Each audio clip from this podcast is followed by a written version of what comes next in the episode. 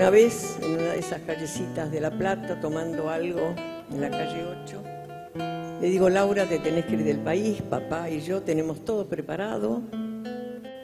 Ni piensen, no me voy a ir. Me sacarán dormida, pero cuando me despierte vuelvo. No pierdan tiempo. Mi proyecto está acá, mamá. Mi proyecto está en mi país. Tendría 19 años. Pero Laura, te van a matar, mira mamá. Nadie quiere morir. Todos tenemos un proyecto de vida. Pero sabemos que miles de nosotros vamos a morir y nuestra muerte no va a ser en vano. Y no ha sido en vano, miren. Están acá. Los 30.000 están acá. Con otra gente, con los jóvenes, con los no tan jóvenes están acá. No fue en vano.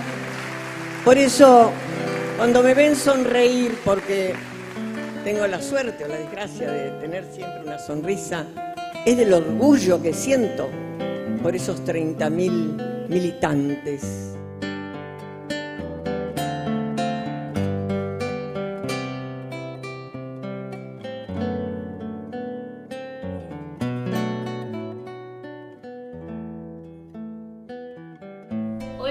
bienvenidos a Las Pibas al Podcast. Es un episodio especial porque nos volvemos a encontrar, a escuchar y hablar después de mucho tiempo. El último episodio que grabamos fue antes de la legalización del aborto, ahí en la víspera, que bueno, es ley claramente. Muy felices por eso, pero bueno, ahora empezamos a hablar de otra, otra cuestión. Sí, eh, quisimos hacer como este capítulo especial, eh, siguiendo un poco la, la campaña de las abuelas de Plaza de Mayo, de Abuelas de Fusión, eh, que bueno, invitaron a con una campaña que se llama Plantemos Memoria, un poco siguiendo con, los protocolos para, que no haya marcha y todo eso, entonces eh, quisimos eh, nada, mantener viva la memoria y hacer este capítulo especial del 24 de marzo. Y para eso tenemos una invitada especial que nada, estamos muy felices de estar acá. Honorífica. Bueno, ella es Jessica Pellegrini, eh, una militante de los derechos humanos y compañera de Ciudad Futura, que nada, bienvenida. Bueno, muchas gracias. La verdad que me siento muy orgullosa de ser la segunda invitada, segunda invitada de este podcast hermoso. Y bueno, compartir eh, entre nosotras y nosotres eh, todo lo que tiene que ver con cómo ejercitar la memoria una vez más en este 24 tan particular, donde por supuesto que es muy difícil concebirlo sin la histórica marcha que, está en el ADN argentino, de, la más multitudinaria de las marchas, la más transversal hasta el movimiento de mujeres, digamos, pero realmente es un, emblema del pueblo argentino y bueno, es difícil no marchar, pero si algo aprendimos en este país, en este largo camino de búsqueda de memoria, verdad y justicia, es que hay que transitar distintas formas de, ejercer esa memoria y ese reclamo de memoria, verdad y justicia eh, como se pueda. Y bueno, hoy fundamentalmente los organismos, las abuelas, las madres, nos están pidiendo que, no, que no marchemos, que concentremos, que, que nos cuidemos fundamentalmente y me parece que es, importante tomar esas consignas y, replicar la memoria en distintos formatos. Y este es uno de ellos y la verdad que es muy hermoso. Eh, bueno, yo sé, a nosotras también nos encanta que estés acá y que seas nuestra invitada. Eh, queríamos preguntar como ¿Cómo fue que te acercaste a esta lucha que, si bien, como decía, está en el ADN argentino, cada una me parece que tiene un momento en el que se acerca o, bueno, o va ahí? Y bueno, ¿cómo fue tu... ¿Cómo empezaste a militar esto? Bueno, al principio, digamos, yo nací en dictadura, nací en 1978 y eso ya de por sí a toda nuestra generación la marcó porque inevitablemente la pregunta de ¿seré hija de desaparecidos? aparece y es necesario y es una obligación preguntarse eso. Eh, también otra de las cosas que me atravesó fue mi adolescencia en plena década de los 90, en donde los indultos marcaron como un grado muy doloroso de, impunidad.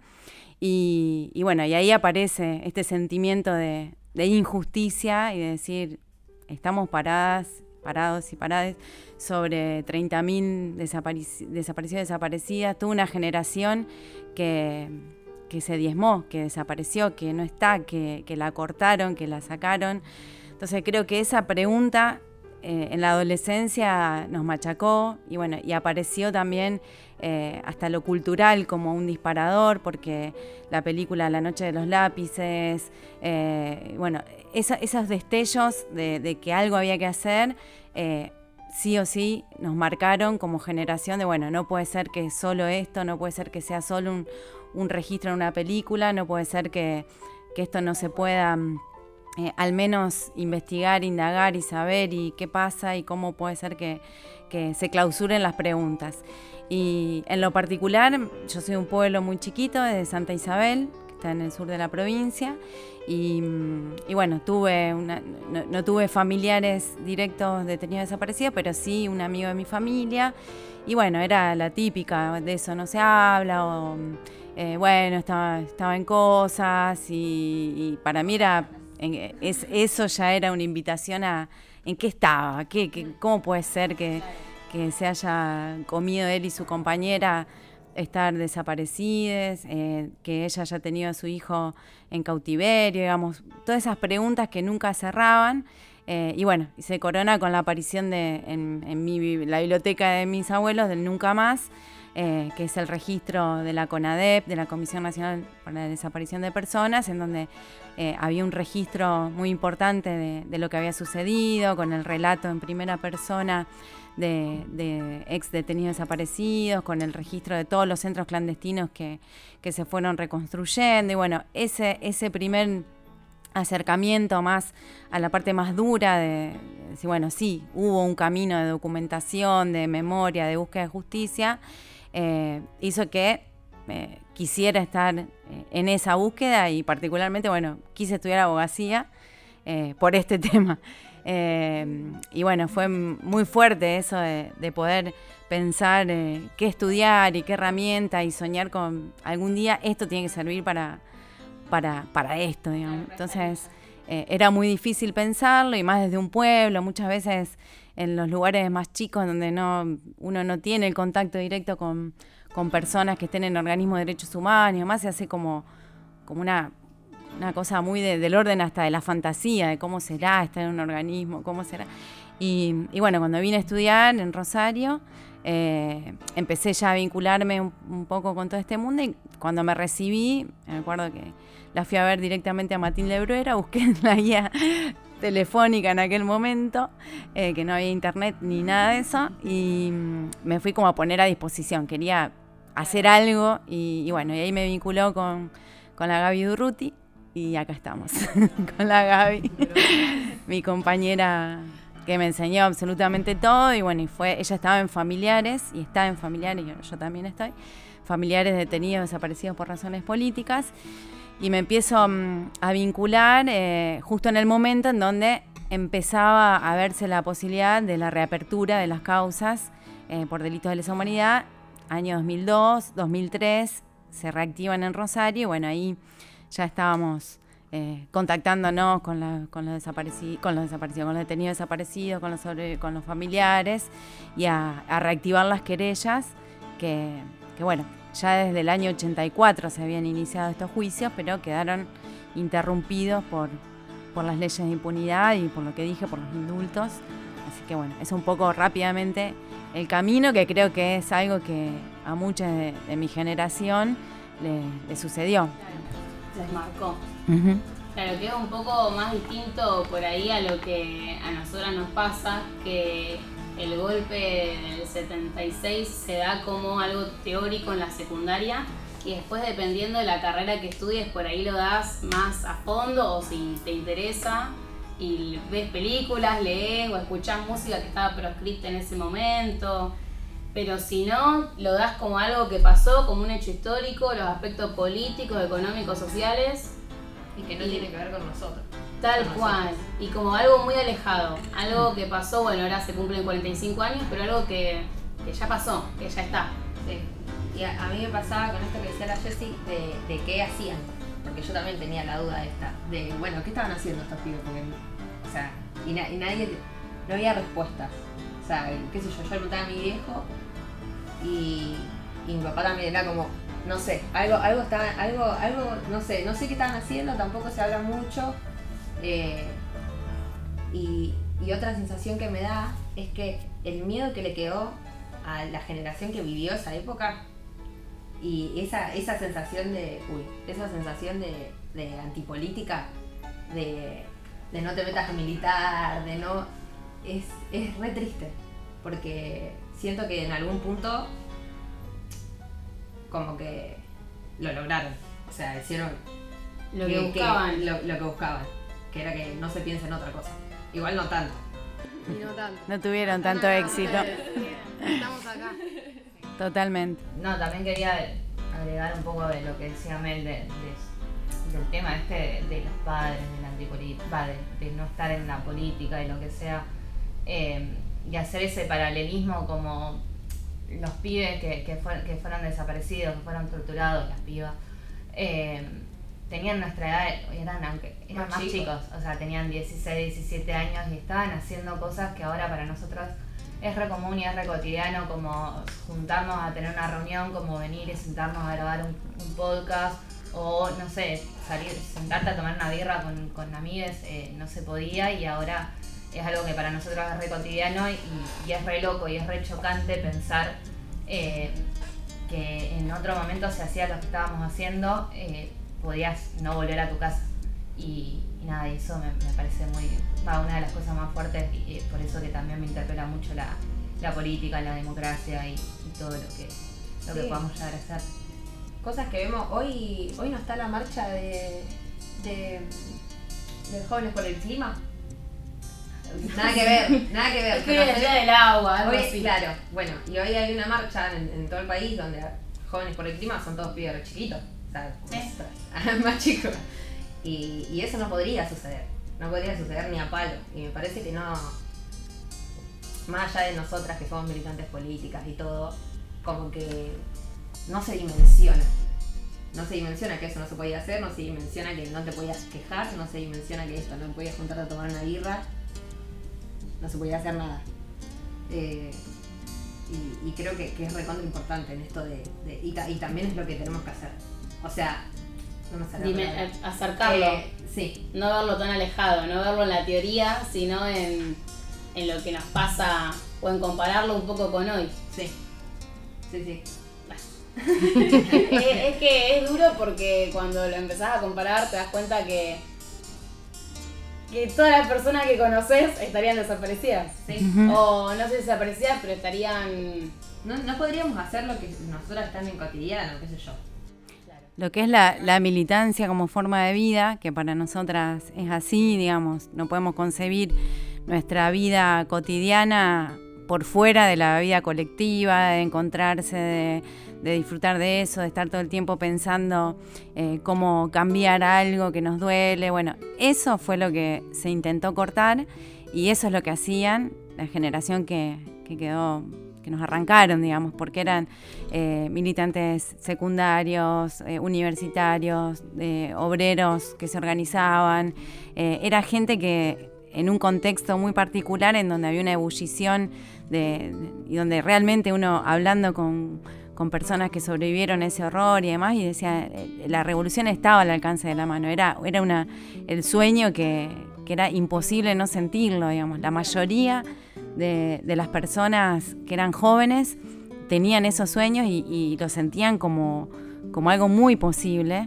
eh, y era muy raro no, no militar, digamos, no, no, no estar en alguna organización o no, o no estar organizados o estar con, con ese sentimiento de que eras parte de algo mucho más grande y que iba a, a cambiar el estado de cosas. Y bueno, por eso también eh, por eso precisamente fue, fue la dictadura, digamos, para intentar imponer otro orden, otra forma de vincularse, otra forma de vivir.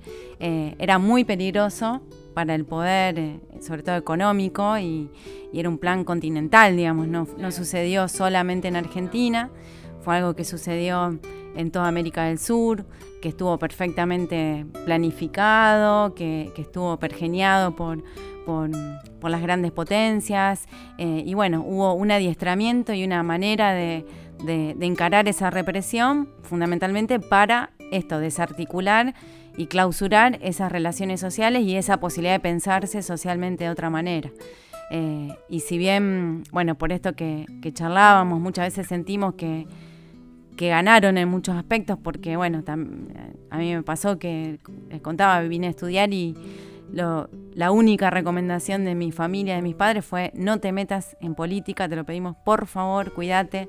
Y el cuídate era no estar vinculada, bueno, eh, obviamente no hice caso, como está muy claro, eh, pero amparados en un miedo muy, muy grande y muy profundo. Y, bueno, y también en la secundaria era, ¿para qué te metes en el centro de estudiantes? Dejate hinchar, dedicate a estudiar, eh, ¿qué querés cambiar? Eh, y esto es algo que, si bien quedó un, registro colectivo muy fuerte y muy del orden hasta de lo sensorial, de, identificar el cuidado con, no tener una militancia, eh, también sembró, sembró una, una necesidad de retomar eso en toda una generación nacida en dictadura, nacida en principio de democracia y bueno, afortunadamente también los hijos e hijas del 2001, o sea, se van, cada lucha se va conectando con, lo anterior y, bueno, y es, es muy doloroso haber perdido 30.000 compañeros y compañeras eh, porque militaban para cambiar el mundo, eh, pero también es un, de alguna manera una obligación conectar con esa generación para, para retomar ese sentido. Siempre decimos que la derecha quiere que ninguna lucha eh, se reconozca en otra, que todas las luchas, em, que todas las luchas empiecen de cero. Eso es como también un, algo muy propio de la derecha. Y bueno, eh, reconocerse en las luchas previas, encontrar esos hilos conductores, es parte de un triunfo colectivo. Sí, y eso, es lo que iba a decir, que no me, no me salió la palabra obligación, que que nosotros que tenemos la posibilidad, también la posibilidad y tiempo para militar y, para la Cami que está en un comedor, Mica que está en, un barrio, eh, que tenemos esa posibilidad también. Es, lo que decía la Jessie, tenemos la obligación de recordarlo todo el tiempo, porque no estamos acá, porque de la nada estamos acá y, no hubo pasos previos. O sea, podemos marchar, pudimos eh, hacer, eh, ay, ¿cómo se llama? La vigilia, pudimos hacer la, vigilia de, la legalización del aborto, el 8M, porque hubo gente que, luchó, por, eso. luchó por eso y que perdió la vida. Y es re importante. Claro, bueno, entonces entender el ejercicio de la memoria no solo como eh, leer o recordar o juntarse a hablar, que son cosas necesarias, sino también agarrar esas luchas que tenían colectivas por las que dieron la vida o por las que fueron perseguidos, secuestrados, eh, torturados, eh, y hacerlas propias y seguir sus luchas para cambiar el mundo. Mm. Ese sería el ejercicio. Miren, si me permiten, me voy a dar un ejemplo muy cortito, pero que es muy claro y que se ve en los juicios. estas son las cosas de las que se hablan cuando hablamos de quiénes eran o qué se perseguía. Todos y todas conocerán a la Biblioteca Vigil, en nuestra ciudad. Bueno, la vigilia era una experiencia de gestión social de las más grandes de América Latina. Nació de una vecinal entablada en Villa Manuelita, las zonas más olvidadas de Rosario. Eh, fue creciendo, fue, se convirtió en un proyecto pedagógico, cultural, social, eh, emblemático, muy, muy grande. Y obviamente cuando eh, aparece la, la, dictadura, lo primero que hacen es intervenir la vigil mandan con armas un parte del ejército y de la policía, secuestran a la comisión directiva, empiezan a perseguir a los docentes, hay docentes desaparecidas como Gladys Pam y demás. Eh, y bueno, destruyeron la vigil, se quedaron con, tenían muchos bienes, porque también esta, una experiencia exitosa desde lo cooperativo, de poder eh, a través de una rifa generar eh, mejores condiciones para la gente que vive en el barrio, de poder tener un auto, de poder tener una colonia de vacaciones, bueno, etcétera, etcétera, etcétera. Y fundamentalmente una educación popular de calidad, una universidad popular muy impresionante.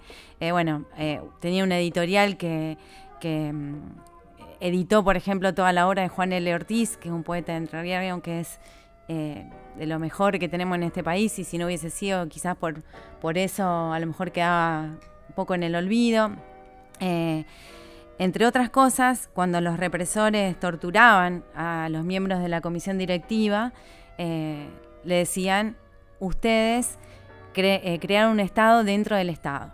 Y eso es imperdonable. Y bueno, muchas veces sentimos que en nuestra militancia cotidiana en Ciudad Futura estamos haciendo cosas que el Estado no hace o que resolvemos o anticipamos soluciones o modos de vida que, entendemos que la sociedad que queremos construir debe tener. Eh, y bueno, entre muchas de estas cosas está la belleza, la posibilidad de vincularse con el arte. Y me acuerdo puntualmente que mm, eh, le decían a, los a, quienes eran los socios de la vigilia y que lo ponían en marcha, que el negrito que quiera tocar el piano que se lo compre. Ustedes no tienen por qué. O sea, ese tipo de frases que quedan como latigazos en, en nuestras cabezas, es decir, eh, toda una represión, toda una eh, persecución destinada a eh, cortar ese tipo de, vínculos que, se, empezaban a, empezaban a florecer en, plena década del 70 y que parecía que era posible realmente otra forma de vida. Y bueno, el negrito que quiere tocar el piano que se lo compre era algo que hoy podría decir el espacio político miau, miau, miau, eh, pero es algo que, vuelve permanentemente. O sea, eh, eso que se persiguió antes muchas veces eh, aparece. aparece. Como ese fantasma que ahora no está tan. no sé. se disfraza. Yo creo que esa frase, no sé si. bueno, espero que no escucharlo decir a nadie nunca. Pero a ningún, a ningún político nunca, pero está disfrazada. Porque es la meritocracia. que los pobres no llegan a la universidad pública. Sí. Eh, está esa frase y están acciones constantemente. no trabajas porque no quiere, como esa. Tal cual.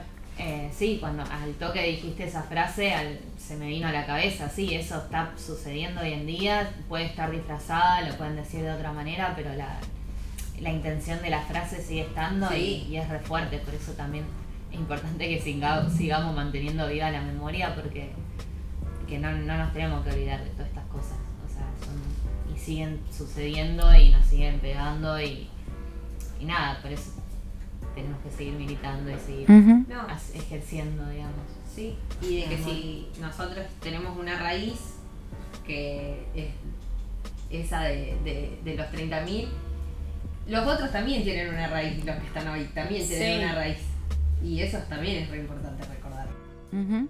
Sí, de hecho, bueno, esa, ese, ese otro lado, digamos, quiénes se beneficiaron con el golpe, quiénes lo impulsaron, quiénes eh, le, le, tiraron leña al fuego para generar esta idea del enemigo interno, porque también toda esa cuestión de, penetración cultural y de, generar imaginarios en la sociedad y en la opinión a lo mejor de personas que, no son fascistas. Yo, mi mamá y papá no son fascistas, pero eh, generarte la idea de que si vos intentás cambiar el estado de cosas, sos una quilombera, sos un peligro, sos un enemigo, eh, te opones a que el otro le vaya bien y que, o sea, eso que va quedando, que va quedando, que va quedando, también genera por un lado terror y por otro lado odio. Entonces es mucho más fácil odiar que amar. No me acuerdo quién dice siempre eso, pero... Eh, y es verdad, entonces, eh, ¿cuánto de, de, eso que, va quedando en el imaginario es responsabilidad no solo de, los que se beneficiaron económicamente, sino también de los medios de comunicación, del Poder Judicial, de los estigmas que fueron quedando y que, bueno, conectan rápidamente con con las ideas de, enemigo, de... Esto del enemigo interno fue algo que, por eso está bueno, digamos, no, no solo recordar y estudiarlo, entre comillas, como una materia o, cuál era la base ideológica del golpe, como en, en esos términos, pero sí estar bichos y bichas en entender que algunas claves se repiten todo el tiempo. Porque esto de el delincuente subversivo. Era re común abrir los diarios y era, abatieron a 15 extremistas en Córdoba y Lago, eh, abatieron en un enfrentamiento a, y hoy sabemos que eran personas que estaban en un centro clandestino de detención, que para matarlos y que, y que se justifique la muerte, los llevaban en un auto, le plantaban armas, los acribillaban y los- o sea, eran operativos fraguados, enfrentamientos fraguados y eh, de alguna manera convalidados por la prensa. Era la justificación permanente de él, por algo será, son unos terroristas, la guerra interna, bueno, el recurso de la guerra interna y el enemigo interno y todo eso fue algo que, que fue absolutamente pensado, que, que fue traído de, la guerra contra In- Indochina y Argelia, eh, todo el adoctrinamiento de señalar al enemigo interno y que está dentro de la población y se esconde en un manual, en una forma de hablar, eh, todo eso estuvo pensado, digamos, no fue una represión indiscriminada ni azarosa, sino que estaba planificada y estaba eh, fundamentada, la iglesia hizo un aporte fundamental, eh, no solo en lavar la conciencia de los torturadores, eh, sino también en, contribuir a esa idea de que la nación estaba amenazada por un eh, ideario marxista, que el sucio trapo rojo iba a sustituir la bandera argentina y bueno, y todo eso, lo digo rápidamente, parece muy, mm, eh, muy simplista, pero es lo que fueron machacando, machacando, machacando. Y bueno, teníamos un cura bendiciendo eh, la tortura en los campos de concentración y, los curas diciendo públicamente eh, que el marxismo era una amenaza para la familia, para el ideario de familia. Y bueno, también, por supuesto, que hubo curas que, que estuvieron absolutamente en contra de esto y que se jugaron la vida y que, eh, que hoy también es necesario reconectar con esas experiencias. Pero, digamos, esas continuidades son las que están buenas para pensar hoy qué cosas naturalizamos, qué discursos, esos delincuentes subversivos abatidos en, un ex- en- un enfrentamiento, ¿qué es hoy? Hoy son los pibes y pibas de los barrios que se matan entre ellos. O sea, hay muchas cosas que tenemos que, que, conectar en los lenguajes, en los discursos para, para poder establecer esa continuidad y sentir que, que vale la pena dar esos debates todo el tiempo. Y, y vuelvo y ya dejo de hablar. El mensaje, digamos, esperanzador, digamos, de- porque si no es un bajón pensar todo el tiempo que te va a pasar algo que, y ahora estamos así. Y no, y yo creo que el pueblo argentino dio una lección enorme eh, en todos estos años de, de democracia y sabemos que, que es muy difícil volver atrás en muchas de estas conquistas. Lo vimos con, cuando fue lo del 2 por 1 en la época de Macri, que fue impresionante cómo salimos todos a la calle sin miedo a nada y marcamos el, territorio y decir esto, esto no va, digamos, de acá para abajo no va a poder perforar más, eh, seas Macri, sea quien sea. Eh, son cuestiones que también la organización social, eh, tenemos en Argentina una experiencia de lucha y de, haber aprendido muchas cosas después de, la dictadura genocida que, hacen que, tengamos otro, otro marco de expectativa y de esperanza de que esto no vuelva a suceder, por lo menos de la manera en que sucedió. Suceden otras cosas, pero esto así, de que desde el Estado se implemente una política de, de desaparición de personas para cambiar eh, el orden de cosas, creo que no va a suceder. Sí, eh, recién cuando, cuando hablabas esto de, algo habrán hecho, de los medios de comunicación y todo eso, como que no paraba de pensar en que ahora es mataron a una piba, bueno, tenía un shortcito, eh, estaba sola en la calle, eh, mataron a un pibe, bueno, estaba metido en la droga, como que siempre hay un, siempre se le echa la culpa al otro y siempre los medios tratan de, de buscar De una justificar. manera, sí, de justificar el porqué y, y nunca se va al, al problema estructural. En ese momento era un golpe de estado, era un genocidio y ahora, eh, nada, están, están rodeados de violencia por todos lados y, y nada, eso. Sí, y hay una práctica que también sucede en los medios de comunicación y que sucedía en aquel momento, y que es reproducir los partes policiales. O sea, si vos tomás el lenguaje de la, de la policía y reproducís eso como una noticia, eh, es evidente que estás cimentando un discurso, estás retroalimentando un odio y una violencia hacia un, sujeto social que, que es muy claro. En aquel momento los partes que se elevaban a la prensa eran los del comando del segundo cuerpo de ejército, que, que iba a decir, obviamente, que eran extremistas, que querían matar a la abuelita, que está, o sea, eh, eh, es obvio que, eso iba a suceder.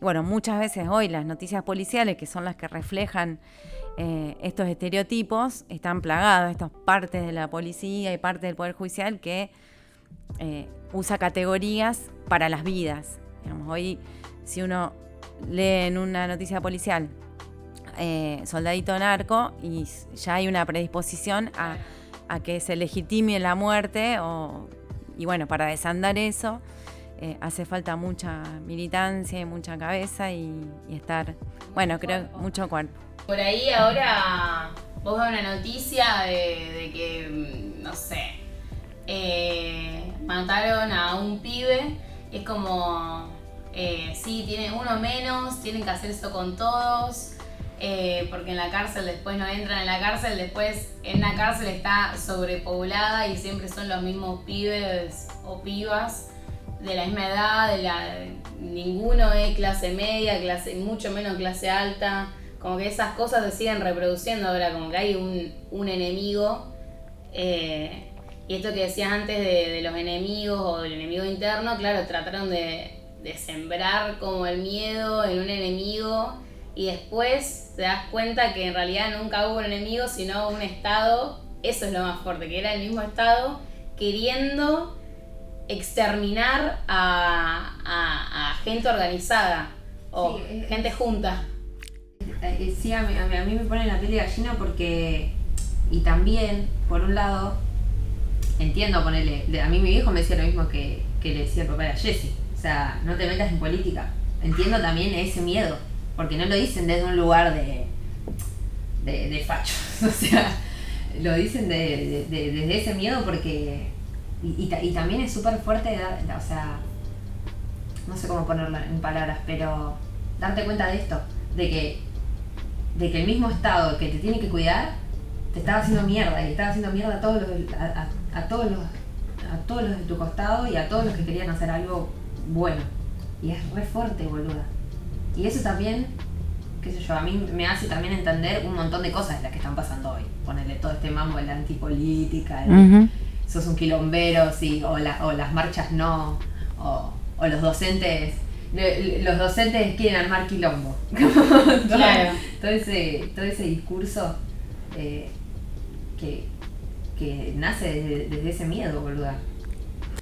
Yo creo que una de las, por lo menos esto lo digo más en, en lo personal, digamos, que me pasó con conocer a los sobrevivientes de, de la dictadura, es un gran aprendizaje porque mm, todos ellos y ellas vivieron situaciones que uno no puede ni imaginar, no las toleras ni de, escucharlas, entonces es muy difícil y creo que lo más doloroso es eh, ponerse en el lugar de esas personas que sobrevivieron y, sentir que si nos hubiese pasado a nosotras, quizá de, esta mesa, si que desaparezcan tres de tus compañeros, o sea, no- es inimaginable ese dolor.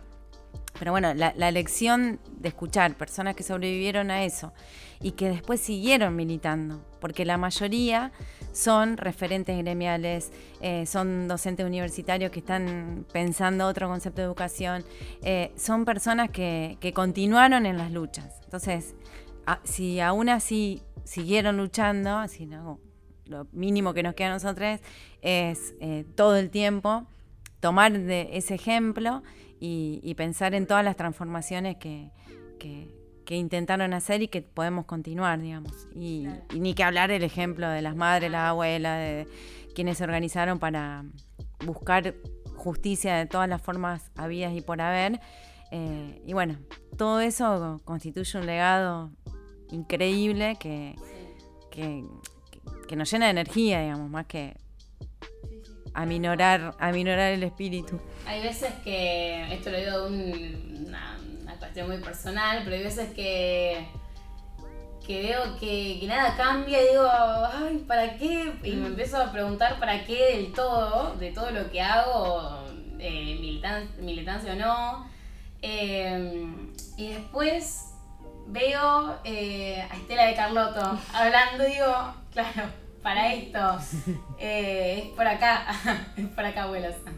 Eh, y, a mí me pasó, que, si bien en mi familia siempre se habló de política y hubo discusiones en la mesa de los domingos, mis abuelos han refugiado eh, o, o ahí guardado, a- alojado, tal cual, a, a amigas de la familia que hasta se, cuando se bañaban secaban todo el baño con toallas porque no querían que si venía la policía, los militares, digan, che, el baño está mojado y están todos secos.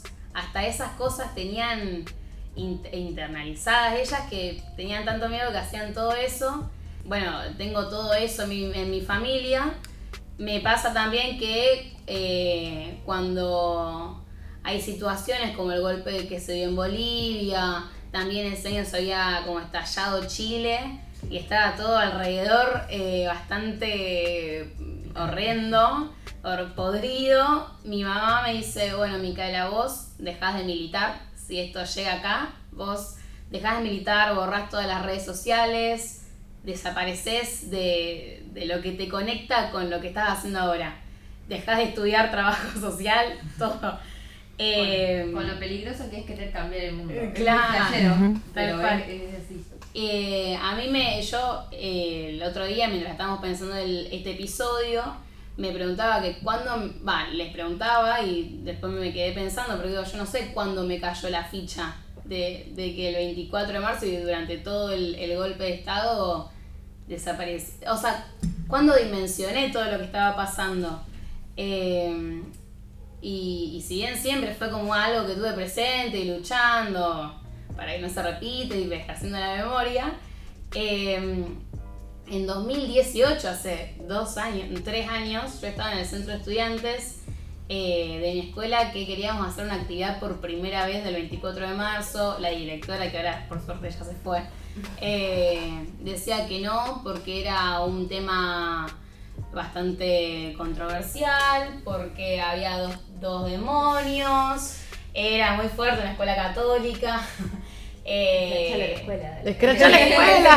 Decilo, decilo. Virgen del Rosario, igual por suerte ahora cambió la directora y el vicedirector. Yo confío en que, que sea distinto el, el- el presente de esos estudiantes de esa escuela. Pero bueno, nosotros habíamos ido el- con el centro de estudiantes y dijimos, bueno, vamos a hacer, vamos a preparar un video. Entonces fuimos el, en 2018, el, 20 el 22 me parece que era jueves, a la ronda de Plaza, de Plaza 25 de Mayo, que es la de acá de Rosario y nos encontramos y nos habló mucho Chiche de Masa, que Ah. la, la amé, falleció justo ese mismo año, es como que hablamos, la conocí, nos contó un montón de cosas y nos decía que eh, a ella, su hijo, eh, lo desaparecieron, era médico, iba a los barrios, por eso, Ricardo se llamaban, Ricardo Massa, y que ellos ya habían empezado a sufrir como las consecuencias del golpe antes de que pase el golpe, habían, se habían metido, le habían puesto una bomba en su casa que pudieron salir porque estaba falseado el picaporte. Si ese picaporte no estuviese falseado, Chiche hubiese, y toda su familia hubiesen muerto ahí en el 75 antes de, de- del golpe. Y cuando dijo que ella pasó buscando más tiempo a su hijo que teniéndolo, fue como claro. Eh, entonces esto de poder acercarlo y poder decir, che, pero lo, lo, lo desaparecieron por estar en un barrio y es algo tan cotidiano que pasa, que vemos todos los días dentro de Ciudad Futura o de otras organizaciones y más en esta pandemia. Yo me imagino esta pandemia hubiese sido como durísimo, un eh, golpe de estado en la pandemia. Eh, me cayó la ficha cuando lo empecé a comparar con claro, esto está pasando y ahí cuando alguien me habló de lo que sintió, del miedo que sintió y no lo vi en un libro como, bueno, estos fueron los aspectos, ahí dije, Claro. Está re bueno que el, el enlace que haces, esto de que no, no es algo frío lo que está afuera, lo que veo en una película, en un libro, sino que escuchar eh, los relatos. Bueno, por eso también eh, invitar a Jessie, digamos, y que, que ella nos cuente de primera mano cómo fue acompañar esos procesos también hace que se humanice, que podamos ponerle rostro a todo eso que, Sí, sí. que vivimos como sociedad, como país. Bueno, Sí, incluso pre- hablar y preguntar a la gente que, que vivió en ese momento. Muchas veces aparecen recuerdos y situaciones cotidianas que, que pintan cómo era vivir en, en aquel momento y, son ejemplos que los tenemos entre nosotros. A veces, bueno, esto que, les contaba que mañana que vamos a estar con Luce, Luz Olazagoitía, nuestra compañera de Frente Social y Popular, ella es hija biológica de, de uno de los represores que condenamos en Rosario y tiene un- toda su historia, su identidad, que está cambiando su apellido, digamos que fue siempre militante, digamos, una persona que, reaccionó antes incluso de saber fehacientemente qué, qué había hecho eh, su padre biológico, eh, cómo los procesos de identidad eh, todavía los tenemos entre nosotros, no solo de los niños, hijos e hijas apropiadas y demás, sino también muchas personas que, que- su historia personal está hoy atravesada por, por esto que, vivimos y, cómo conecta con por qué luchar y, también repensar esto de, los vínculos que construimos y quiénes son nuestras familias y quiénes son nuestros compañeros. Y, bueno, es algo que, está en permanente ejercicio eh, porque si bien ustedes son muy jóvenes y, y a lo mejor se nos sentimos alejados, eh, alejadas biológicamente de, la dictadura, eh, también son contemporáneas de alguna manera, porque conocieron a, un- a alguna de las madres, porque obviamente entre nosotros hay hijos que todavía están sin encontrar su identidad y que tienen mi edad. O sea, son parte también, ustedes, más allá de que tengan 20, 22, eh, son contemporáneas de- del genocidio, porque esos efectos siguen y están plenamente vigentes. Y bueno, también la posibilidad de tener eh, los juicios emblemáticos que tenemos eh, son una manera de conectar con, con eso que sucedió y que sucede todos los días. Y bueno, y son juicios públicos que se pueden presenciar, que uno puede ir y escuchar eh, los relatos, no solo para escuchar los testimonios, que el horror ya lo conocemos y ya sabemos y muchas veces no queremos escuchar eh, los relatos del horror, pero en esos juicios lo que más aparece es el compromiso por los que no están y es el compromiso de la militancia, es decir, es eh, el relato de vengo no por lo que me pasó a mí, sino para ver si con algún dato que yo pueda aportar eh, podemos establecer el destino de alguno de los compañeros o compañeras que, que no están o de repensar esas figuras, repensar eh, por qué los reventaron y rescatar esa, esa militancia y, hacerle saltar la bronca a estos tipos para que cuando hablan se explica mucho más eh, qué es lo que perseguían. Eh, entonces, esos juicios hoy en día que los tenemos acá, Oroño, entre San Luis y Rioja, eh, son un lugar de ejercicio activo de la memoria. Fundamentalmente para. porque nadie sale igual después de escuchar esos testimonios. Incluso lo han dicho los jueces y juezas que vienen de un poder judicial el federal, que es el más aristocrático y, el que, mm, puedo decirlo, el que más participó en la dictadura, porque eh, tuvo una alta implicancia. Eh, muchos de esos jueces, no digo los mismos, pero que es como una gran familia del Poder Judicial, eh, nosotros sentíamos en los primeros juicios que había mucho prejuicio con que los que iban a declarar eran todos unos mentirosos, que no, cómo se van a acordar, y esto una confabulación para eh, el curro de los derechos humanos. Eso estaba en el aire, eh, sabíamos que... Y sin embargo, después de tanto testimonio y de, eh, de establecer la mecánica del horror, pero también de las luchas y de por qué se persigue más, se han transformado, y lo dicen los propios jueces y juezas, eh, que uno no sale igual después de estar en esos juicios.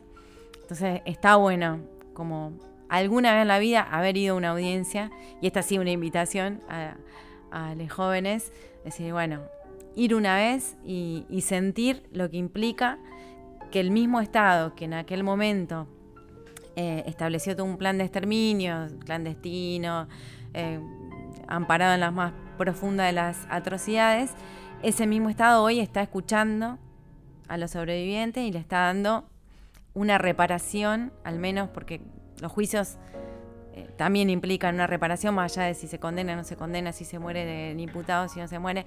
Eh, ser convocado a declarar es un acto que los sobrevivientes y las familias lo, viven como, como un acto de, reparación. Entonces. Darle voz a alguien que tuvo que callar. Totalmente. de justicia, por lo menos. Totalmente. Sentir que va a pasar. Y además acompañar eso porque hay una soledad muy grande también eh, en esos lugares eh, donde la obligación de la, necesidad de olvidar durante tanto tiempo y ahora la obligación de recordar y el compromiso por los que no están. Y bueno, eh, la pandemia nos mató en este sentido de, que antes la audiencia era bueno el encuentro, el abrazo, el, ay vos sos, ay Rita, era yo y se conectaban ahí los eh, un hilo muy rápido de, sentir que estábamos siendo contemporáneos de, los compañeros que no están.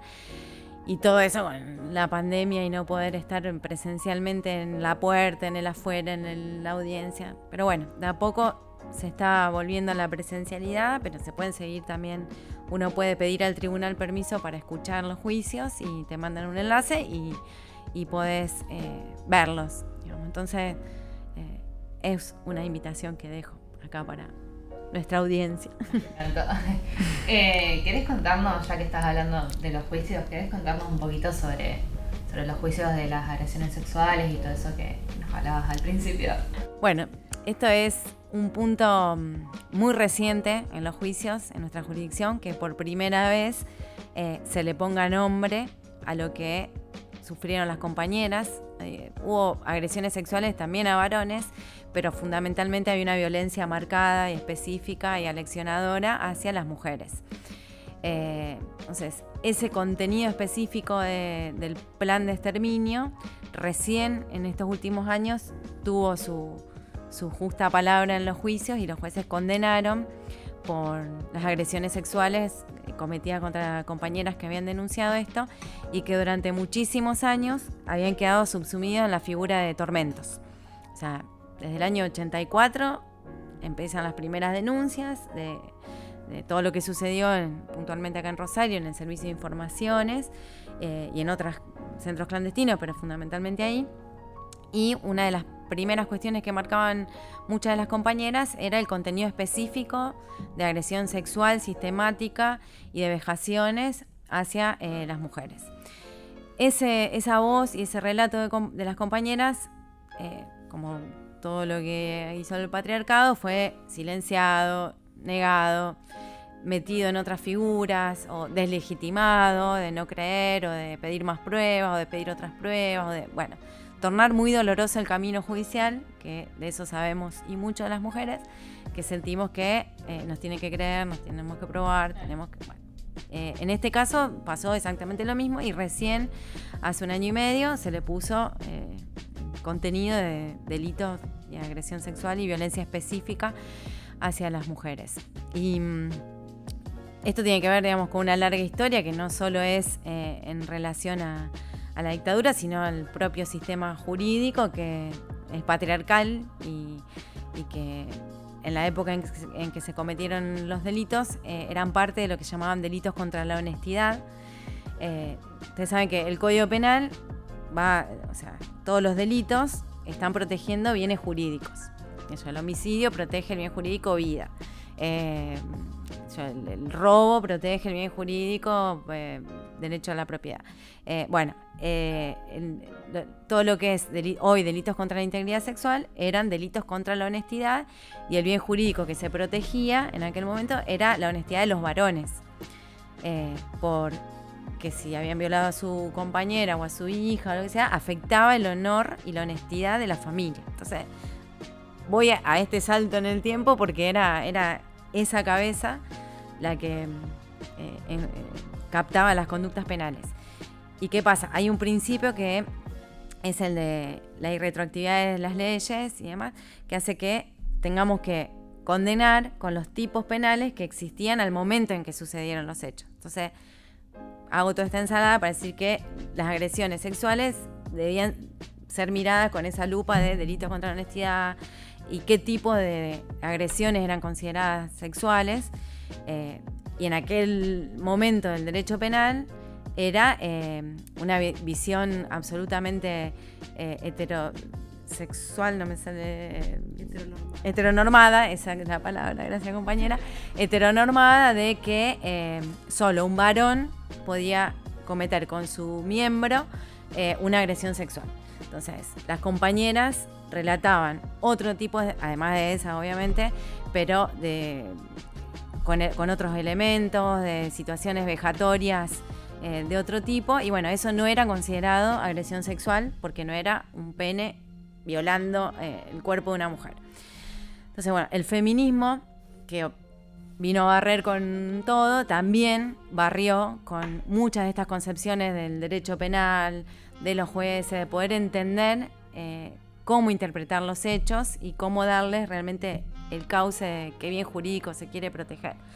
Todo esto para decir que eh, todos estos lenguajes, que no son solo lenguajes, sino que son concepciones que después tienen consecuencias directas, eh, y en este caso jurídicas, ni más ni menos que penas de prisión, el feminismo contribuyó y mucho a que se pueda ir torciendo esa historia y que el prisma con el cual uno tiene que mirar eh, las cosas, que es lo que trae el feminismo, de cambiar el lente, digamos, de poder empezar a verlo desde otra manera, eso también fue una batalla ganada en los tribunales y hoy por hoy tenemos condenas por delitos contra la integridad sexual a mujeres que lo han denunciado desde el año 84 y que en otros momentos se las desestimaron o le decían que eran tormentos, y hoy son considerados eh, ese tipo de delitos.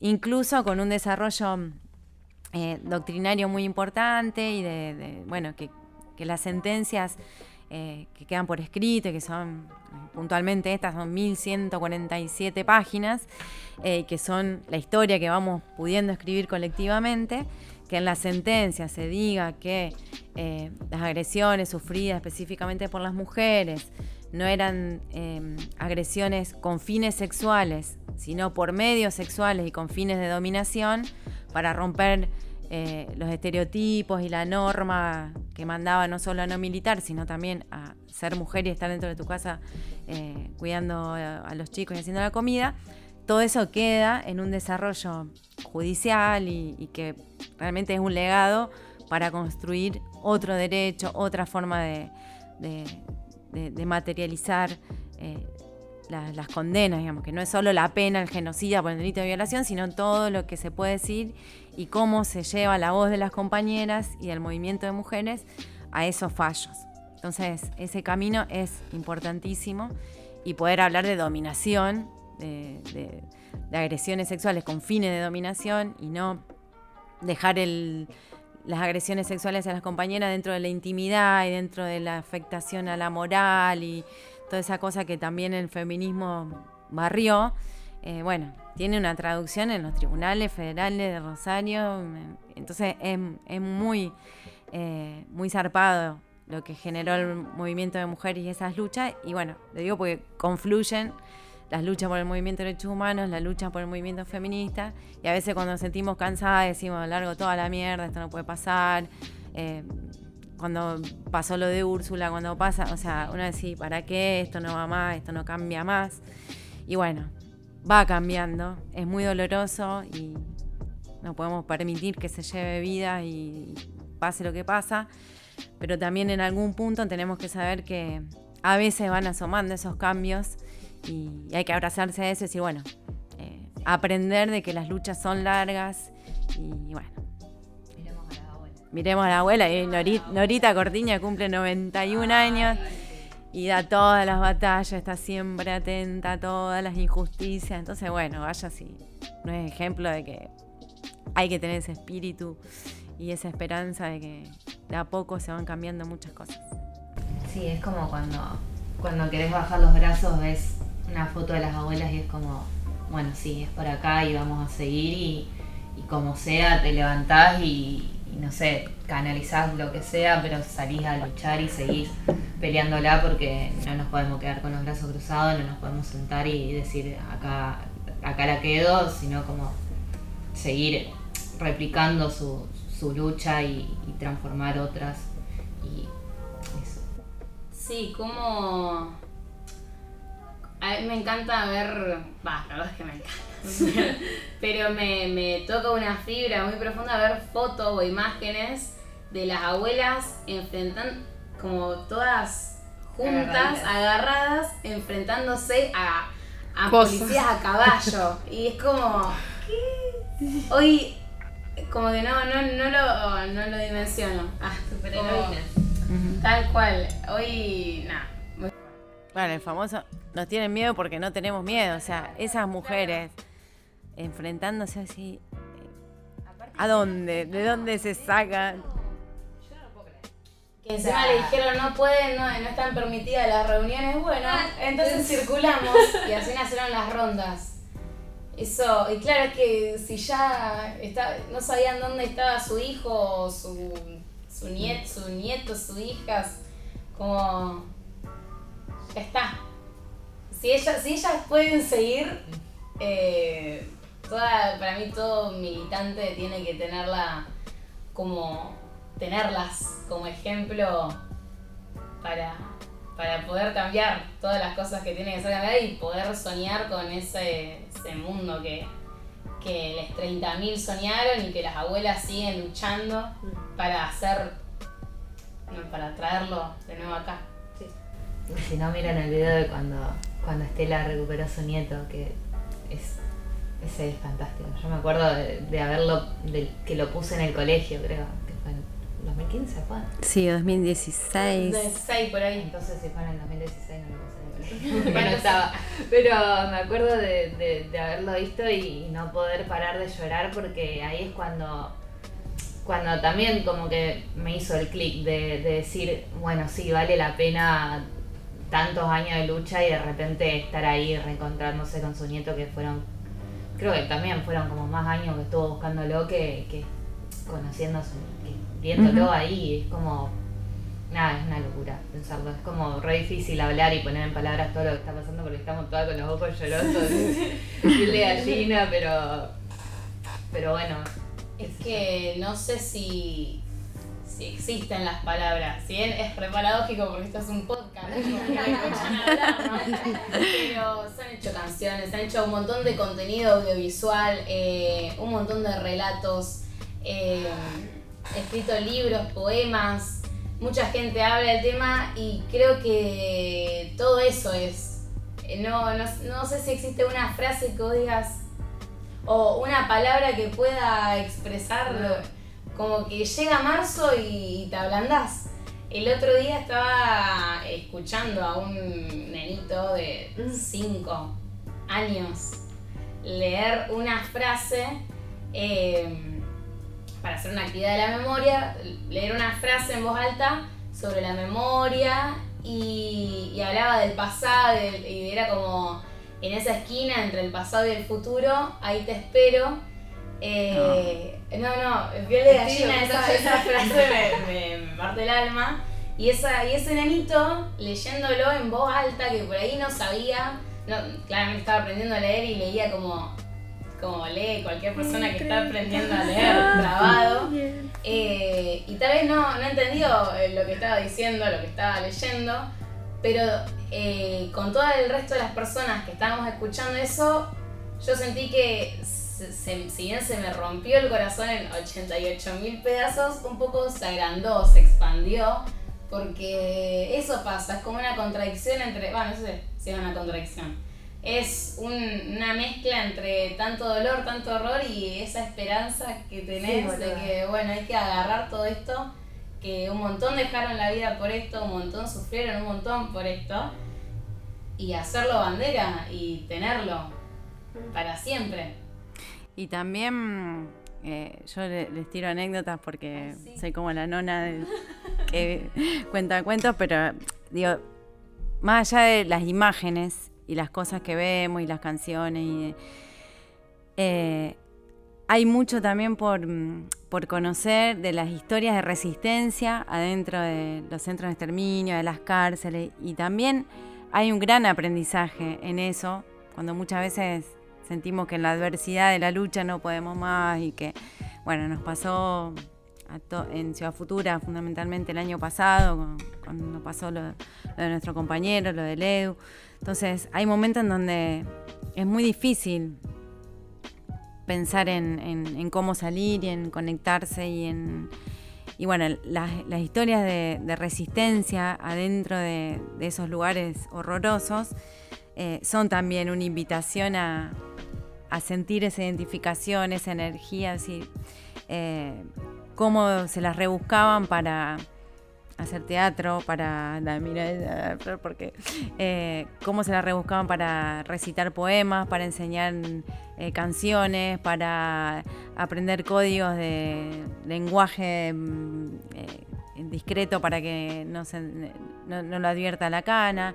hay un montón, todo un, un, submundo de historias hermosas, increíbles que, que se fueron dando. Y bueno, esa es también la parte de, haber escuchado muchos eh, relatos y testimonios, que es la parte hermosa de, la resistencia, del compromiso, del estar mirando siempre al compañero o a la compañera y pensar en cómo eh, transmitirle a su familia cada cosa y, bueno, ese compromiso cotidiano de pequeñas cositas que también eh, nos enseñaron y nos enseñan mucho eh, en los momentos en donde es mucho más difícil pensar en lo épico y en lo grande y en la victoria y, bueno, cómo todo eso se, construye también desde esos lugares, desde el amor, desde el compromiso, desde la paciencia, de la esperanza, de saber que, no se gana de un minuto para el otro, que no se pierde de un minuto para el otro y que,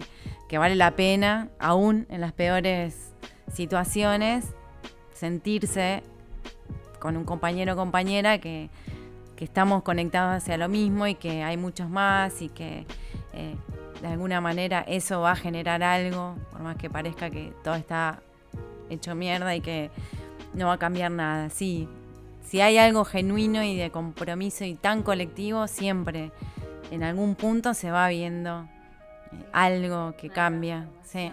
Se me, se me viene a la cabeza el, cuando estaba hablando la Jessie de el, no está sola. Como que toda la mierda y más en ese momento siempre te tira para el lado de eh, Salvate solo. Tenés que salvarte solo, de que vos podés solo, que bueno, si no quédate ahí, no busques ayuda, no nada. Y como ellos también se la rebuscaban hasta en el momento más horrible de su vida para demostrarle al compañero que no estaba solo. Y es, es es re zarpado. Es, es re zarpado. Sí. Eh, ay, me acordé de la, de la historia de Pepe Mujica cuando contaba que se hablaban con el compañero de una celda a la otra que se golpeaban y se hablaban como código morse, algo así era. Eh, y eso, es como buscaban no estar solos y cómo comunicarse y cómo acompañarse a pesar de, estar encerrados solos. Y, nada, creo que en el primer capítulo del podcast hablamos de que no estamos solas. Mm. Y, y, ahora en este volvemos a caer en lo mismo y, también es volver a recordar eso todo el tiempo. Es que siempre vamos, siempre vamos a caer, siempre vamos a caer en, en esto de nadie se salva sole, solo, sola, sole, porque no es solamente la historia la, que, lo, que nos, no es solamente la historia la, la, que nos haya comprobado eso más de una vez, sino que es que no quiero hablar de la historia porque me gusta más trasladarlo al presente. Hoy en día tampoco nadie se puede salvar, es imposible que alguien se salve. Pongamos en el ejemplo de las vacunas. Eh, hay países que están concentrando todas las vacunas, pero esos países si tienen a toda la población vacunada, va a seguir la pandemia igual porque en el resto del mundo va a haber gente muriéndose por COVID. Eh, bueno, eso fue un ejemplo como muy, global, muy grande, nada que ver a esto, pero como que siempre en, todo, en todos los ejemplos tenemos que nadie nunca se va a poder salvar sole o sí, pero a costa de, mucha gente. después de llorar un poquito, Sí, nos había quedado preguntarte qué juicios eh, hay en Rosario, este, están pasando ahora, están sucediendo ahora. Bueno, actualmente en, digamos, lo que son audiencias orales está la causa Klotzmann, que es eh, una causa que investiga todos los hechos sucedidos entre agosto y septiembre del 76 y que tuvieron como víctimas a militantes del PRT ERP. Eh, esa, es la causa que está mm, hoy en día y que investiga lo que sucedió con un centro clandestino que era la quinta operacional de Fisherton. Ah, en esta causa son, todos eh, han sido asesinados, hay un único sobreviviente y se desarrolla todos los miércoles en el Tribunal Federal de calle Oroño entre Rioja y San Luis. Y eh, la posibilidad mm, de poder vivir alguna audiencia es por ahora solo virtual. Hay que mandar un mail al Tribunal eh, Oral Federal número 2 de Rosario. Eh, después, si quieren, les dejo el link por si alguien lo quiere saber. Eh, se manda un mail, se pide permiso para que presenciar la audiencia virtualmente y te mandan un link para verlo. Eso en relación a esta etapa del juicio en donde son los testimonios. Después, en general, cuando pasa la etapa de testimonios, las audiencias son públicas y están, se transmiten en vivo y en directo en, la página de la Corte, que es Corte Suprema de Justicia de la Nación, CSJN, que tiene un canal que se llama SIG TV, CIJ TV, y, ahí se, van transmitiendo los alegatos. hay posibilidad de ir siguiendo todas las causas en ese sitio de la Corte, que es el canal SIG están todas las audiencias orales de todo el país de los juicios de lesa humanidad y uno puede ir viendo o ver alguna anterior y demás. Eso está bueno. Eh, y después, bueno, como hay, hay muchísimos juicios que están en Rosario pendientes y que se están desarrollando, en la etapa de juicio oral, esta que comenté, la causa Klotzmann. Después hay un montón de investigaciones y de juicios que están en la etapa de la instrucción, que se llama la investigación que son bueno, las distintas elevaciones que fueron quedando de causa FESED, causa Guerrieri. Eh, hay mm, dos causas muy importantes eh, que tienen que ver con las complicidades eh, civiles, que son las más difíciles de establecer, y que son la causa del villazo, que es la represión de los hechos sucedidos en Villa Constitución en el 75. donde la participación directa de los dueños de Asindar eh, está siendo investigada, entonces la pata civil es eh, de las últimas que, estamos pudiendo enjuiciar, o por obvias razones. Eh, incluso quien era presidente de Asindar, Martínez de Oz, después fue ministro de, Economía de la dictadura, o sea que está total, absolutamente vinculado. Y, bueno, esas complicidades civiles son las más difíciles, decía la causa vigil y la causa de la causa del villazo y la causa vigil, que es otra de las causas en donde se está investigando la, participación civil en, dictadura, porque bueno, la vigil, además de esto que conté, de que fue intervenida en el 77, en, en febrero del 77, el 25 de febrero, que secuestraron a la comisión directiva, etcétera, etcétera, la sometieron a un proceso de liquidación judicial que duró hasta el, eh, hasta el año 2000. Bueno, se me van los años, pero fueron todos los años de democracia eh, hasta, el, hasta el 2000. Eh, aproximadamente, no me acuerdo exactamente el año, pero bueno, esto es un proceso que se dio en democracia, en donde se desguazó la vigilia y hay obvias responsabilidades también que tienen que establecerse y es muy difícil. Pero bueno, eh, además de la patota policial, eh, toda la parte de los militares que actuaban en conjunto porque eran fuerzas conjuntas, no es que la policía actuaba separada del ejército, sino que estaba todo, eh, todo vinculado. Además de todas esas responsabilidades, estas dos que, que digo son causas muy importantes. Y bueno, y después teníamos la responsabilidad de la iglesia, lo teníamos a Eugenio II Citelli, que era el capellán de la policía y que fue quien bendecía la tortura, etcétera, etcétera, participación directa eh, y se murió eh, antes de comenzar el juicio oral y lamentablemente perdimos la posibilidad de, juzgarlo por, todo el soporte de la Iglesia Católica a, la represión en nuestra zona.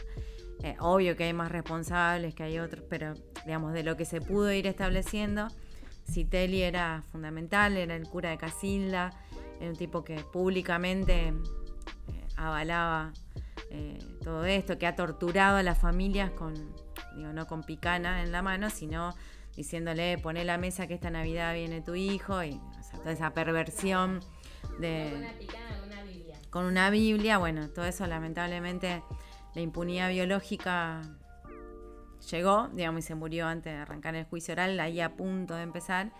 Eh, pero bueno, en la historia también se escribió el capítulo Citelia en los juicios. eh, algo, algo establecimos. Eso es lo que te- tenía dos preguntas para hacerte. Una es, eh, en esto, porque me es muy difícil imaginar un juicio tan grande con tantas personas, digo, o sea, y que esa- muchas de las personas esas se murieron o son recontra viejos. ¿Hay condenados? O, y- o sea, después de que, de que esto, se te muere alguien que, que, que, que es el, el- acusado directo, ¿no se puede hacer más nada? O sea, en los juicios, los- las personas que van llegando como acusados son en los que se pudo establecer una cantidad de pruebas suficiente, testimonios o eh, de, la de la documentación misma. hay muchas cosas que quedaron por escrito, que sé yo, los operativos, en donde lo felicitaban en el legajo a un policía federal por el operativo en Necochea 2050 y eh, que asesinaron a, a Klotzmann. Bueno, entonces se- de esas piezas que se van uniendo a lo largo de tanto tiempo, tenemos la posibilidad de, lle- de- de llegar a un juicio oral con eh, seis imputados, por ejemplo.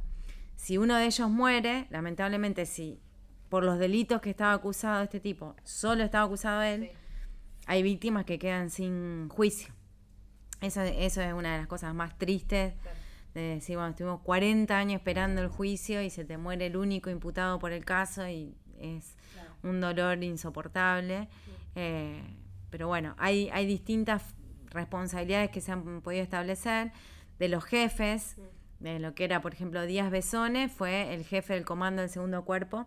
Digamos, cuando sucedió, cuando se, el 24, desde el 24 de marzo del 76 en adelante, se cambiaron las reglas del juego, por así decirlo, la constitución se guardó en un cajón, el país se dividió en zona, subzona, área, subárea, todo, eh, digamos, con una cuadratura militar, y lo que era eh, el segundo cuerpo de ejército eran las provincias de Santa Fe, Entre Ríos, Corrientes, eh, em, Chaco, eh, Chaco, Entre Ríos, Santa Fe, y hay, en esas provincias el que el- la, la- la autoridad máxima estaba en Rosario y era Ramón Genaro Díaz Besone, jefe del comando del segundo cuerpo.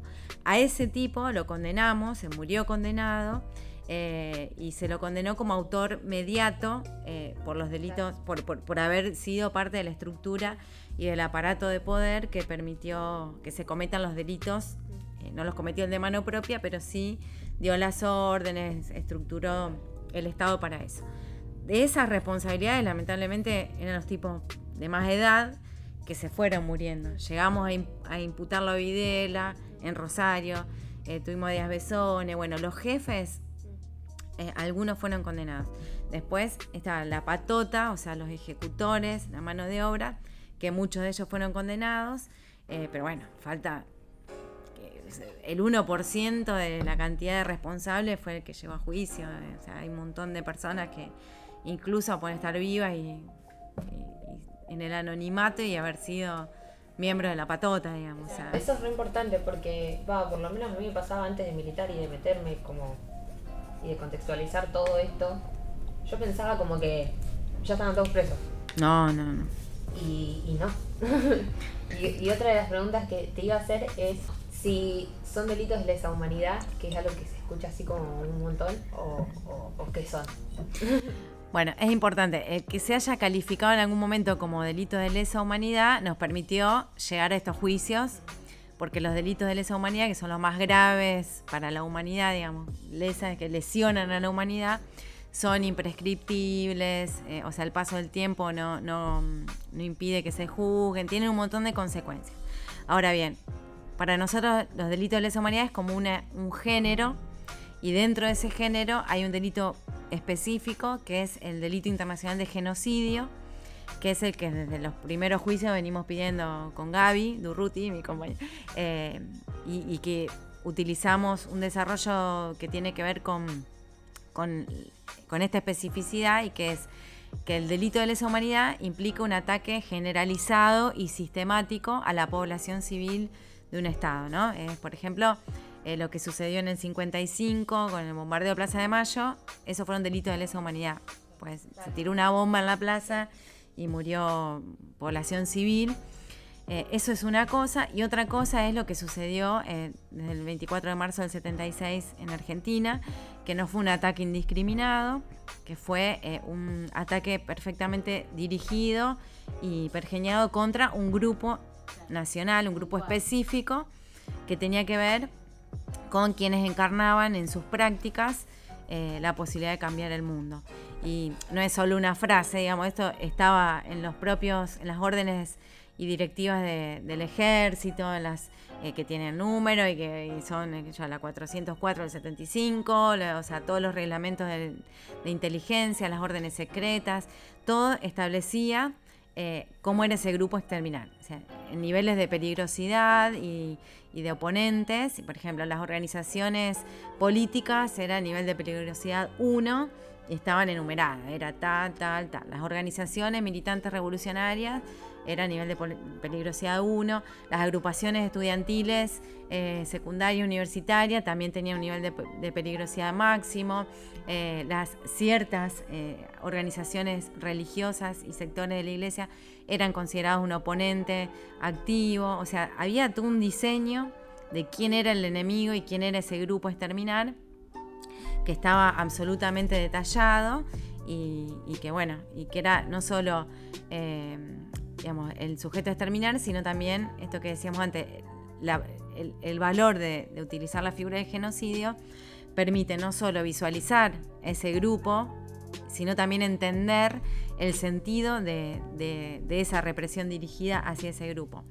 Incluso, eh, digamos, el valor que tienen los juicios de poder dar estas discusiones en, un tribunal y convencer a los jueces y a las juezas de que esto eh, tiene un sentido concreto, que es no solo poner en valor lo que hacían las víctimas, sino también eh, poder establecer qué efectos generó en la sociedad y pretendía generar eso que no era un ataque indiscriminado, sino que el mismo nombre de lo que hicieron los militares lo dice, que era proceso de reorganización nacional. O sea, reorganizar la sociedad, sacar de la sociedad a los grupos que encarnaban esta posibilidad de pensarse de otro modo y que eso también sea un reflejo para, para la sociedad, un espejo en el cual mirarse y decir, bueno, estas prácticas son peligrosas, eh, la sociedad que queremos construir es una sociedad eh, occidental, cristiana, con un valor de familia determinado, con un valor de estudiante determinado, con un modelo de trabajador determinado, y, eso es lo que instauró la dictadura y por eso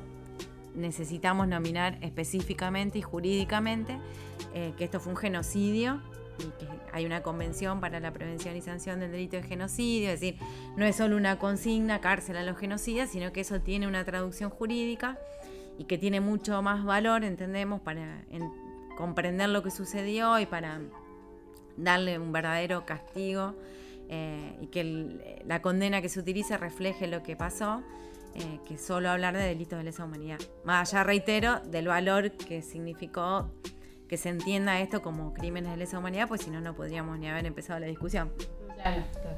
No, pero eh, entender y, de que no fue al azar, porque también hay mucha gente que, que, piensa eso, de que fue a todos, tipo, del que iba caminando por la calle, o sea, y que no estuvo planificado, que era como...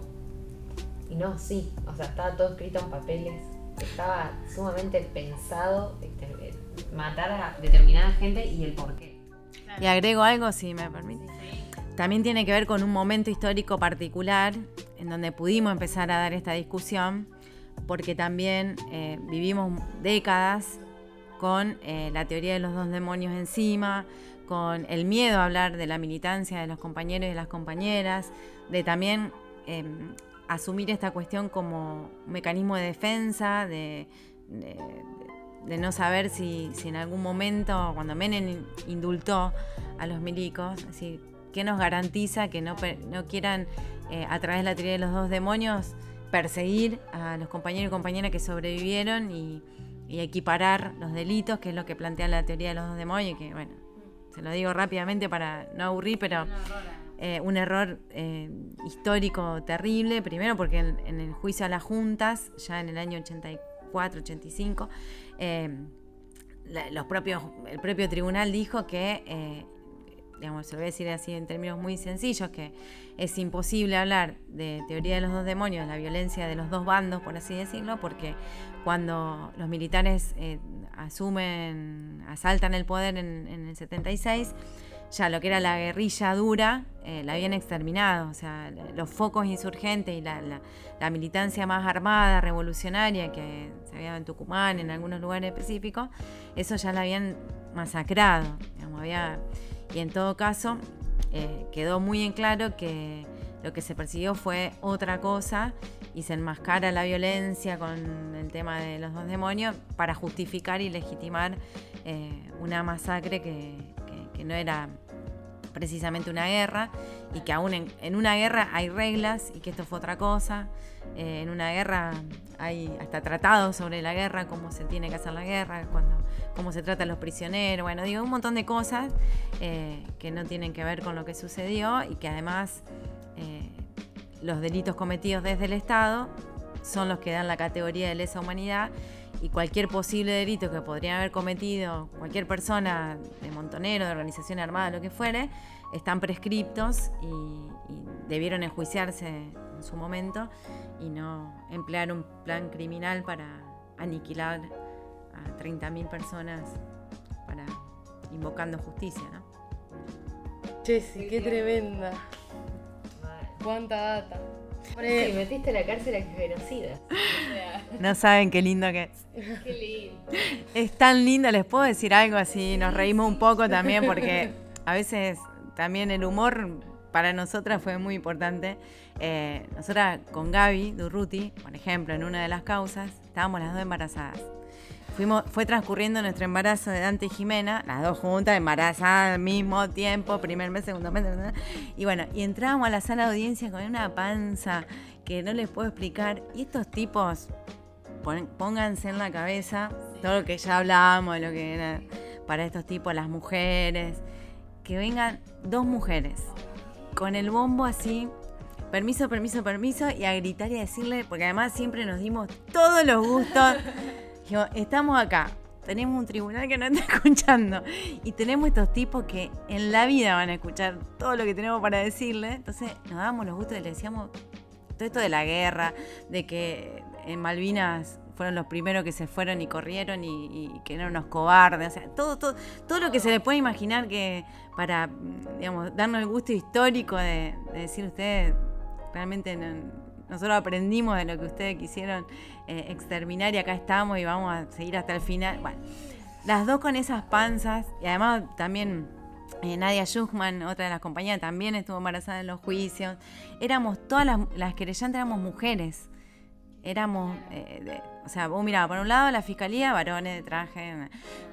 por otro lado, las mujeres cocoliche con las computadoras viejas, con toda la, ropa así como nos vestimos nosotras, no de abogadas, con comiendo embarazada, comiendo, haciendo ruido, llenando, tirando el vaso de agua. Bueno, era, era, eh, era tan lindo verles la cara a estos tipos de decir, no puedo creer que me voy a comer la perpetua a mano de estas minas. Pero bueno, sí, esos son gustos también que para las mujeres y el feminismo y, las, eh, en honor a todas las compañeras que, que la verdad que eh, es más, las querellantes siempre fueron mujeres, las primeras eran mujeres, las, más lúcidas, las más... Es más, me acuerdo, cuento una anécdota también porque es muy, muy ilustrativa de, nuestro poder de fuego, pero que, es potente. Eh, antes de entrar un testimonio, había una compañera que estaba muy afectada, muy mal, una sobreviviente, que decía no voy a poder, no voy a poder, no voy a poder. Y la Gaby no tiene mejor idea que decirle, agárrate del enojo, agárrate del enojo y dale, y dale. ¿Qué hizo esta compañera? Entró a la sala de audiencia, agarró un vaso de agua y le tiró un. ¡Qué bien! Los tipos ofendidos que ven que son unas terroristas y qué sé yo, un vaso de agua.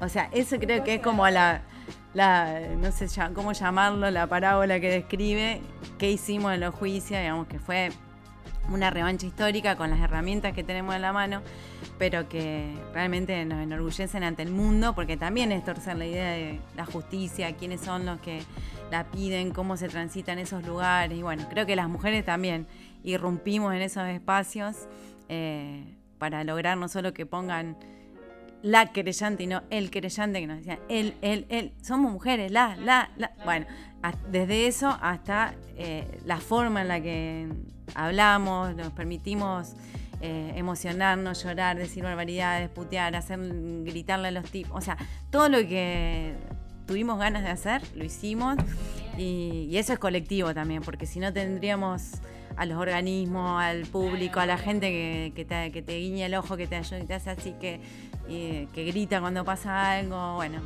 eh, esos son los juicios, digamos, son un escenario eh, donde nos permitimos también como pueblo eso y está buenísimo y siempre garantizando el acceso a la justicia, porque eso también es una gran eh, batalla y digna de este pueblo, que estos tipos que no, tenían ley, le dimos toda la ley, tienen defensores públicos, tienen todo lo que negaron y, bueno, afortunadamente sobraban las pruebas para, para condenarlos y sí, metimos unos cuantos dentro. Qué bien, yo estaba chiquitita como se la ve.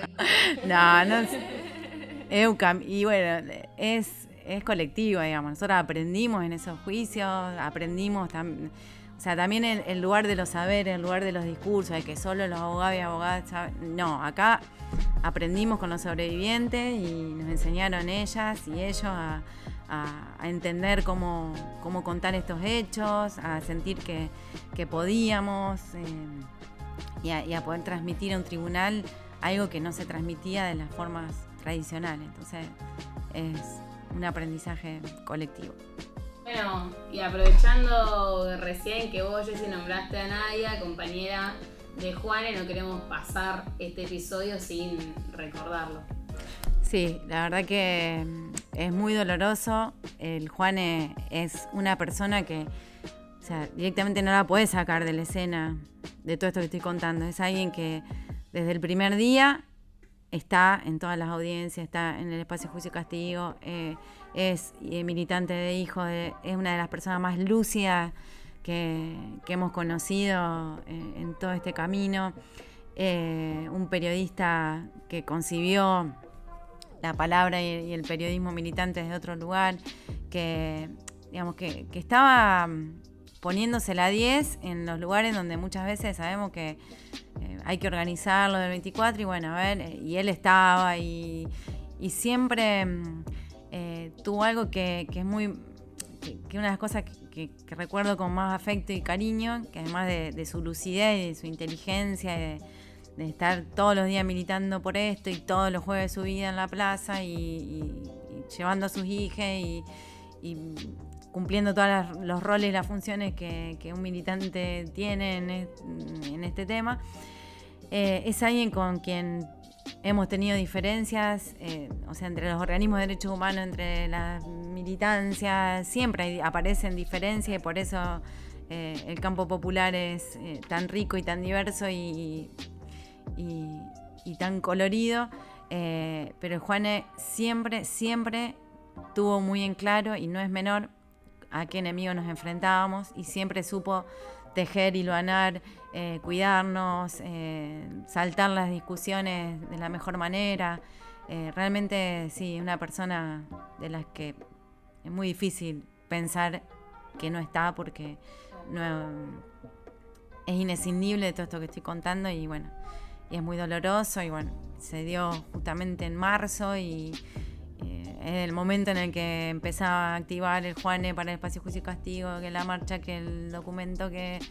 Eh, y bueno, es muy triste consolarnos y es muy triste lo que yo particularmente viví con, con las viejas, cariñosamente obviamente lo digo, con la, que yo, la Crisolano, las mujeres que son grandes y que vivieron lo peor y que así no puedo creer que el sentimiento de haber perdido un hijo es lo primero que te dicen y bueno, eh, creo que el Juan dejó mucha tela para cortar, duele mucho porque es una persona súper joven y, imprescindible. Y bueno, ya hemos dicho todo lo que, digamos, fundamentalmente en relación a su compañera, a Nadia, a sus hijas, que abrazamos y que estaremos siempre ahí con el recuerdo de, del Juane presente. Siempre, ahora y siempre. Como a lo Si le va a pasar, a donde vaya los iremos a buscar. Ole, ole, ole, hola. Ole, ole, ole, hola. Como a Ay, lo ¿así na- terminamos? Sí. O no, despidamos, despidamos. Bueno, después de este Mencio- no sé. eh, ¿quién quiere hacer ese? No, es complicado seguir hablando, es como estamos muy emocionadas. Sí, y yo estoy muy feliz porque. Va, siempre termino feliz las cosas. Pero. pero. Por la Jessie, no puedo creer. Es una, es una superheroína. No, nada que ver. Una antiprincesa. Eso, es lo que, eso es lo que te hace más superheroína. Yo sé Claro. Que, que decís que no sos una superheroína. Te militas y, bancaste muchas cosas. Yo estoy segura que muchísimas compañeras de Ciudad Futura, en el momento histórico en el que yo fui de 20 y pico, hubiesen hecho lo mismo. O sea, eso no tengo ni la menor duda. Primero porque nos gustan los enemigos grandes y poderosos.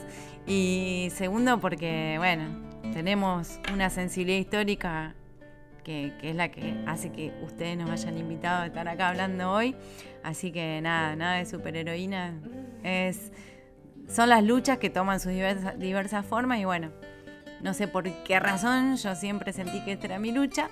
Eh, y, bueno, feliz de, que, se, la sientan, de que se interesen. Hubo un momento en donde sentíamos que, la verdad, en esa soledad de, las audiencias, esto a quién mierda le importa, a nadie le interesa. Eh, y bueno, saber que hay compañeros tan jóvenes que, que buscan la conexión con esto a raíz de la militancia de aquellos 30.000, ya está. Me parece que nos podemos quedar muy tranquilas y tranquilos todos los, los cuarentones y cuarentonas de que algo, algo bueno está pasando. Gracias, Jessy. Sí, gracias por A venir, Jessy. Siempre es muy hermoso escuchar. Gracias a usted.